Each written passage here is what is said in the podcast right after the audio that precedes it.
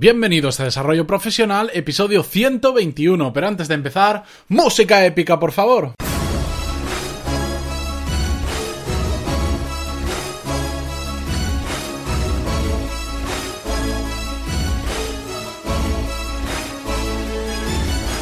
Muy buenos días a todos y bienvenidos a Desarrollo Profesional, el podcast donde hablamos sobre todas las técnicas, habilidades, estrategias y trucos necesarios para mejorar en nuestro trabajo, ya sea porque trabajamos para una empresa o porque tenemos nuestro propio negocio.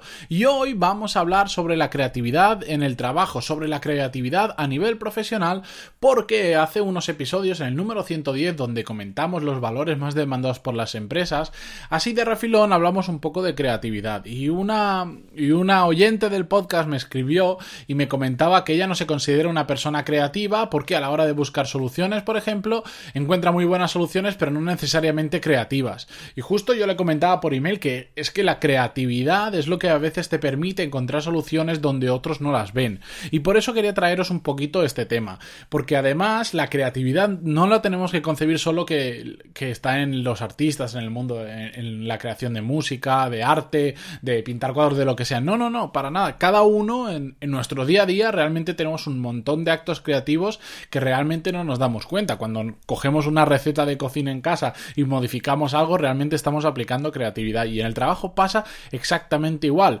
Yo, por ejemplo, para grabar estos podcasts, para grabar los cursos, para grabar las newsletters, pues necesitas ser creativo para crear contenido nuevo, para analizarlo, para ver formas de, hablar sobre un tema, de darle diferentes enfoques eh, aplicados no solo a vida profesional, también a vida personal, etcétera, etcétera.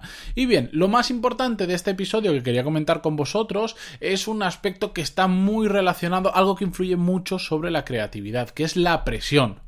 La presión es un gran generador de creatividad, o más que generar, igual lo que hace es eh, potenciarla, porque en ocasiones, en el mundo laboral, en el trabajo, nos encontramos con un problema que necesita una solución ya. Y si no nos dieran tiempo, si lo pudiéramos solucionar de cualquier forma, sin prisas, digamos, bueno, pues igual eh, le daríamos la solución que habitualmente le damos a ese problema, o buscaríamos, pero tranquilamente. En cambio, cuando hay presión, cuando necesitamos encontrar la solución ya, es cuando nuestra parte creativa se tiene que activar y de hecho se activa porque cuando no tienes otra alternativa, cuando lo tienes que hacer sí o sí, te da igual de la manera que lo hagas, pero tienes que solucionar ese problema. Y ahí es cuando el chip de la creatividad sobre todo se enciende y va a tope.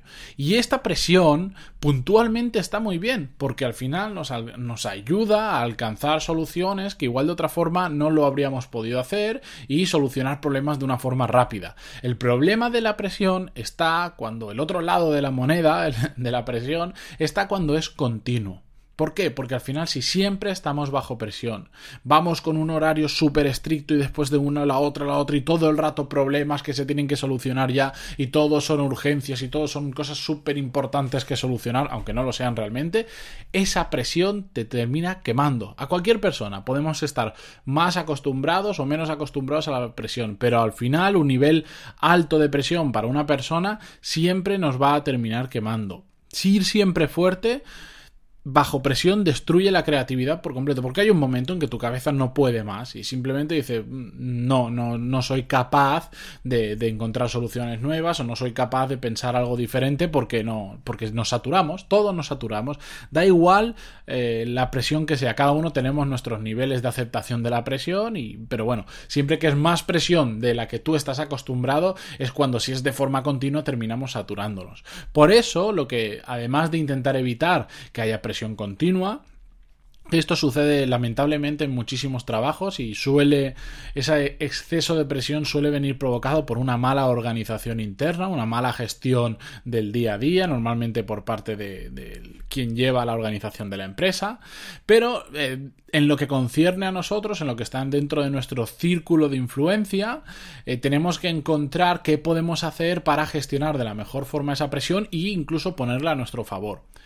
Al final, para, la, para las para que se den las condiciones idóneas para ser más creativos, necesitamos, por un lado, como ya hemos visto, presión puntual puntual. Si es continuo nos vamos a quemar, pero si es puntual nos puede ayudar, nos puede motivar a encontrar esa solución, a ser más creativos para un caso determinado. También necesitamos sobre todo tener la cabeza fresca. La mente despejada, porque si no, si estamos saturados, si viene un problema a última hora de la noche, que ya estamos de horas y horas trabajando, va a ser muy complicado. Y sobre todo, y más importante, el tercer punto, la tercera condición idónea para la creatividad es el conocimiento. A mayor conocimiento tengamos, mayor creatividad podemos llegar a alcanzar, porque conocemos más alternativas, simplemente es a veces eh, conocemos muchas cosas de temas muy separados que parece que no están ligados entre sí, pero tenemos un problema y de repente empezamos a enlazar cosas muy diferentes entre sí, pero que nos pueden dar una muy buena solución. Y eso es gracias a la creatividad. Y lo más importante de la creatividad es el bueno, de la creatividad, no, del desarrollo profesional y personal relacionado con la creatividad es el autoconocimiento. Detectar en qué momentos somos más creativos o somos más propensos a ser creativos y aprovecharlos teniendo en cuenta las, las circunstancias anteriores, la presión puntual, la, tener la cabeza fresca y el tema del conocimiento. En mi caso en concreto, por ejemplo, yo tengo claro cuáles son mis momentos del día donde puedo hacer esas tareas que necesitan de mayor creatividad no solo tiene que ser solucionar problemas como os lo decía, por ejemplo, los guiones de esto, del podcast que estáis escuchando, eh, de crear los cursos nuevos, escribir el newsletter, etcétera, etcétera, pues todo eso requiere de un grado de creatividad. En mi caso, lo hago siempre, siempre, siempre a primera hora o de la mañana o a primera hora de la tarde. ¿Por qué? Porque son los momentos del día que más fresco estoy. Por supuesto, estoy más fresco a primera hora de la mañana que a primera hora de la tarde, pero de, de la tarde después de comer y descansar un poco, pues siempre estoy con la cabeza más despejada que a última hora de la tarde, ¿de acuerdo?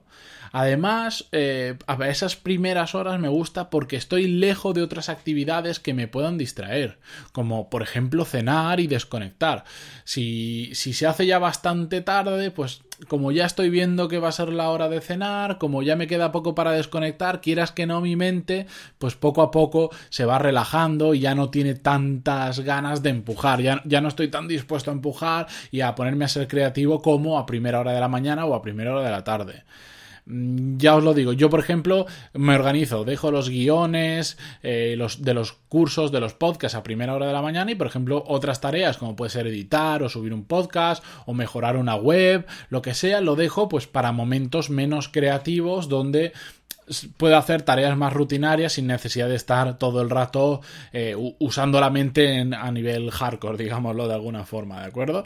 Por eso es tan importante el autoconocimiento, saber cuándo funcionas mejor. Yo sé que hay mucha gente que funciona muy, muy, muy bien de noche. Para, mí es todo lo contrario, yo soy mañanero, me levanto muy pronto, pero la gente que funciona muy bien de noche tiene que darse cuenta que cuando tiene que hacer esas tareas más creativas, las tiene que hacer en el momento de máxima lucidez. Y si eso es a las 11 de la noche o a las 10 de la noche, me da igual perfecto. Lo importante es encontrar cuál es nuestro momento. Y sobre todo, y más importante en relación a este autoconocimiento, es que si estamos quemados, si nos damos cuenta que estamos quemados, no pasa nada.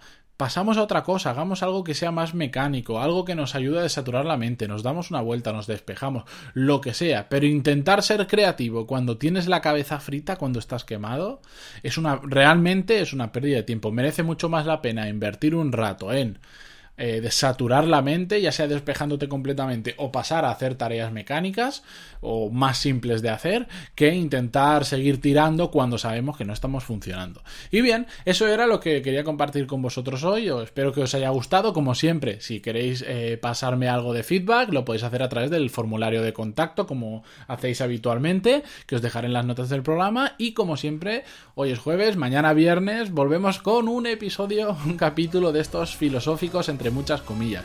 Así que hasta mañana, señores. Adiós.